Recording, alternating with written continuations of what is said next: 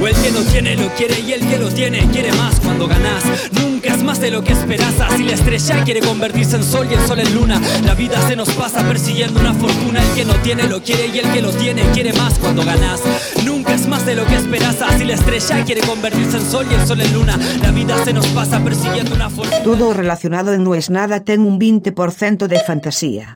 Non aceptamos queixas.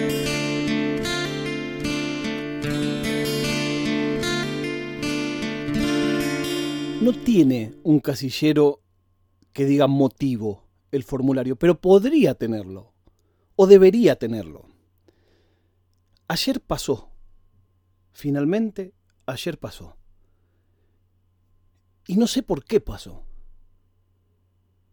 Y eso que para algunos puede ser genial, para los que somos obsesivos, amantes de los datos y amantes de los misterios, siempre y cuando tengamos la llave para responderlos, hace un mes más o menos que puse en fierita.com una tienda. Una tienda de merchandising. Es raro merchandising de un podcast, yo lo sé. Pero pasó que en algún momento, en las charlas de Capuchino, en las charlas de Telegram, que son los lugares donde la comunidad de CD lo habla, incluso en Twitter, alguien dijo, che, pero yo quiero apoyar el podcast y qué sé yo. Y yo no estaba cómodo con esa situación.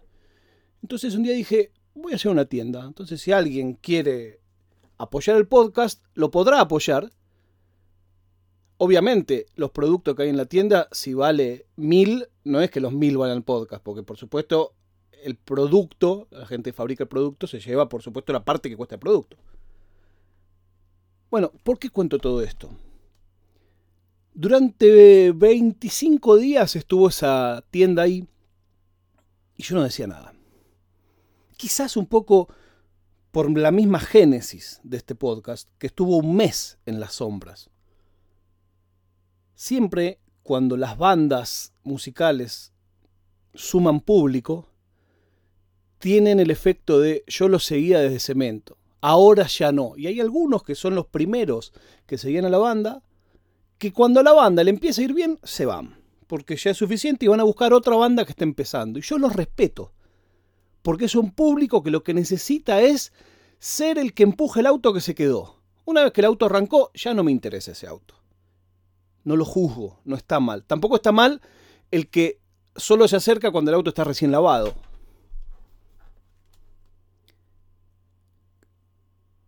Acá no. Acá la mayoría de los que estaban al principio siguen. Quizás es porque todavía el auto no está lavado. Quizás es porque todavía el auto no arrancó. Pero ayer,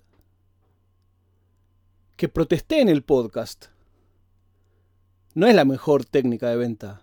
Llorisquear y protestar y ser como un bebé, como Donald Trump. Dije, hay una tienda que no sé para qué está en frita.com. Y ayer, creer o reventar, se hizo la primera venta de productos de No es nada. Alguien compró una remera, compró unos calcos. Y por supuesto dije, ¿quién es? Instantáneo fui a decirle a mis amigos esto de la escuela. Che, pará, no habrán sido ustedes, ¿no? Por favor, no, no. Digo, no, no, necesito que me digan de verdad si fueron ustedes o no, porque lo que se aconseja es medir desde que vos anunciás la tienda, cuándo es la primera venta y no sé qué. Entonces me dijeron, no, no, no fuimos nosotros, no fuimos nosotros. Porque claro, yo me acordaba una historia de mi papá, maravillosa, que mi bisabuela, o sea, su abuela italiana, estaba un poco enojada de que todas las viejas del barrio tenían jubilación y ella no. Claro, ella había venido de Italia y nunca había tenido un trabajo formal en Argentina. Y realmente era algo que a ella le pesaba mucho, que todas tenían jubilación y ella no. Y entonces hubo un día que la llamaron a un costado, le dijeron, bueno, eh, Rosa, no lo podés contar a nadie, pero eh, te, acá por intermedio de, de, unos compañeros te han conseguido una jubilación. Por favor, esto no lo puedo decir a nadie. Todos los meses te lo vamos a traer nosotros, no sé qué.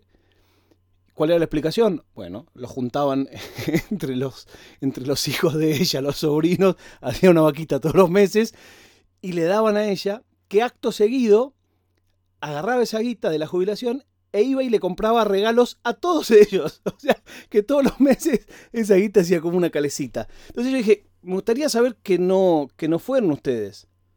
Me gustaría saber que hubo alguien que ayer decidió comprarse una remera que dice no es nada.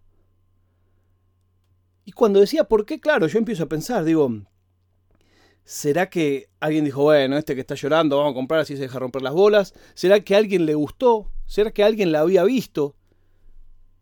¿Será que alguien dijo, ah, cierto, la tienda? Y me hizo acordar de una canción que me ayudó mucho, mucho, en momentos duros, en ese traspaso juvenil de voy a dejar el trabajo en serio y me voy a ser artista. Y yo soñaba con ese público que iba a tener algún día. Al día de hoy, que ya trabajé bastante de estas monerías, cuando voy a un teatro lleno, en la época que todavía vivíamos, íbamos al teatro, voy a un teatro lleno y hay una ovación del teatro y la gente se levanta a aplaudir de pie, yo me emociono. Me emociono porque mi ego me dice, mira si un día te aplauden hacia vos. Y me, me lloro, me empiezo a llorar, me empiezo a pensar qué es lo que debe sentir el tipo que está en el escenario, todas las veces que lo habrá soñado, y lloro. Y esa canción es una canción de Charlie García, que dice, yo sé que soy insoportable, pero alguien en el mundo piensa en mí. Y me pasó eso. Hay alguien en el mundo que ayer compró la primera remera de No es nada. Quizás hoy, después de este episodio, compran 100, o quizás no compran ninguna. Este podcast no va a ser ni mejor ni peor por eso. Pero la primera ya no se va a poder comprar. La primera la compró alguien ayer por cómo es el sistema, que la misma gente que las fabrica es quien las envía, yo no sé quién lo compró. Y me pregunto si quiero saberlo.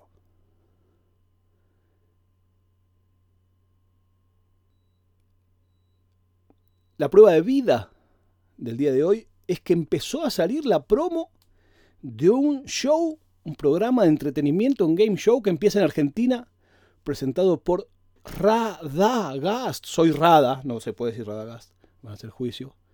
Por Soy Rada, y a mí me encanta. Me encanta.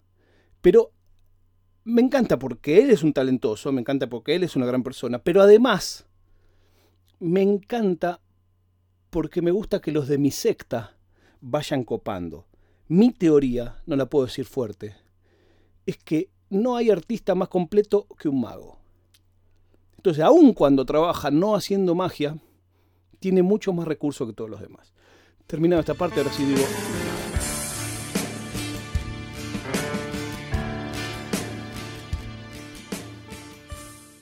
Oficina Podcast